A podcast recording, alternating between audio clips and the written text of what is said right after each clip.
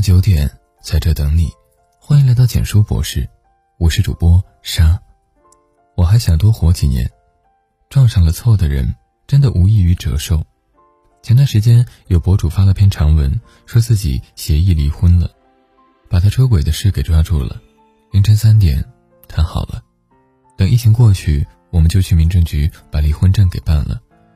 评论区人人点赞，纷纷说出自己婚姻里的那点事，离婚点赞数过万。可就在民政局即将复工的日子，这些人却在微博里秀起恩爱来。有人说婚姻里真真假假，这次被疫情照得门清。但还是有人经历生死，在疼痛里唤醒了爱情。陪伴是最长情的爱。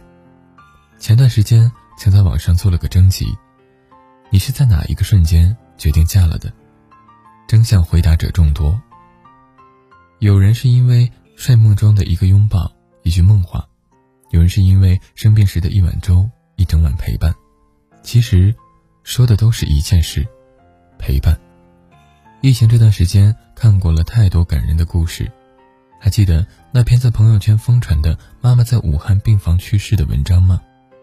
文章中的妈妈因为肺部有一点结节，被爱妻心切的爸爸叫回武汉做手术。却万万不曾想到感染了新型病毒。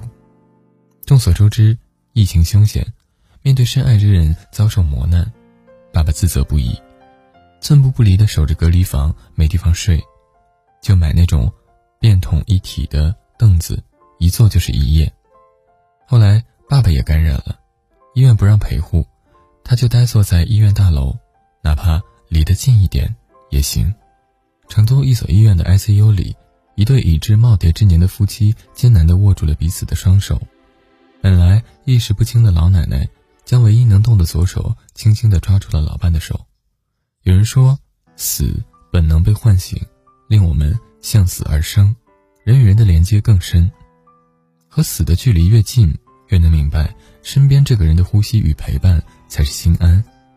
最美的三个字，绝不是口腹蜜饯的“我爱你”，而是平淡朴素的在一起。因爱而生的陪伴，足以慰藉你好多好多年。了解是最高级的爱。有律师预告说，疫情之后，结婚率会创新高，离婚率更是。对此，我表示赞同。毕竟，二零零三年的非典爆发就摧毁了不少人。封闭在家、无聊至极的日子里，经济的压力、性格的分歧，都会消耗彼此的心理能量，消耗到后来疲惫入骨。就会想终结关系，但有人却把婚姻里的这份控告当成了求助。在网上，我曾到一个叫《幸福定格》的纪录片，片中那对教授夫妇的故事让我记忆深刻。中年危机，丈夫不堪重负，在一次吵架中，终于情绪失控，发了一场大火。面对丈夫看似暴躁无能的行为，妻子没有任何抱怨愤怒，反而向丈夫说了这么一句话。此刻发怒失控的你，其实并不是在对我发怒，你只是在寻找一种方法向我寻求帮助。我当时看到惊诧不已，因为懂得你的压力，知道你的焦虑，才更体贴你。但试问，疫情期间宅家的夫妻，哪对会做到如此？你嫌我不体贴，我嫌你不作为；你嫌夫妻不和睦，我嫌婚姻名存实亡。连真正了解都谈不上。长相厮守，与子偕老，岂能不是笑谈？欣赏和捧场，是最高甜的爱。常言道，好男人是夸出来的，好婚姻是捧出来的。这点，博士也颇为赞同。特别是近期连菜市场都不知道在哪儿的老公们，成了外出采购的主力军。于是，拿着清单的男人们变成了这样：写了豆角，但不知道长豆角还是扁豆角。站在豆角摊前陷入沉思，知道买西红柿，但不知道买大的还是买小的，还要给老婆打电话请示。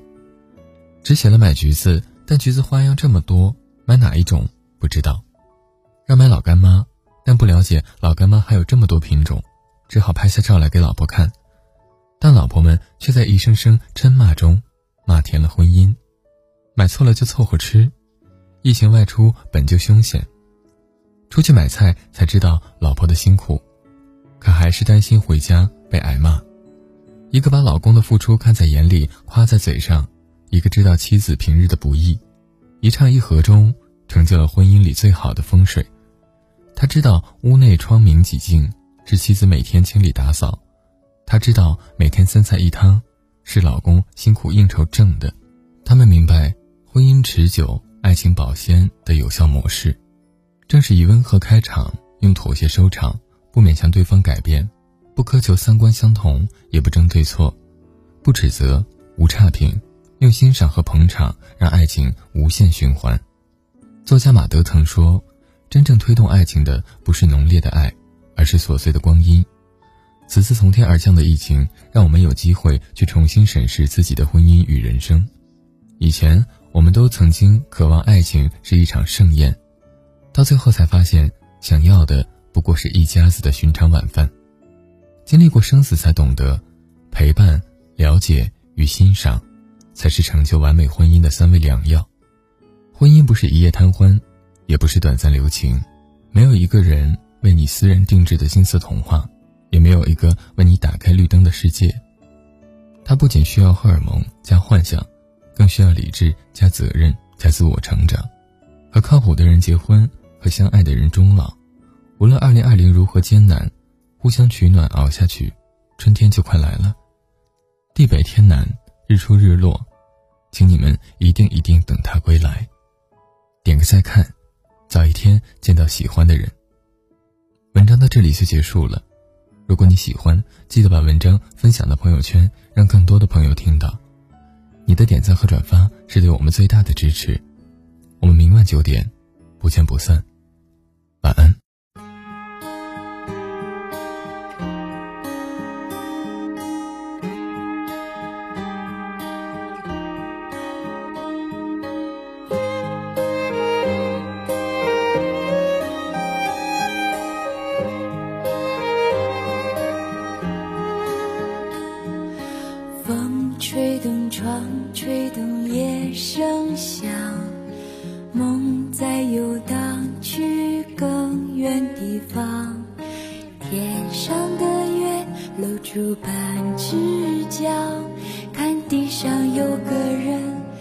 睡不着。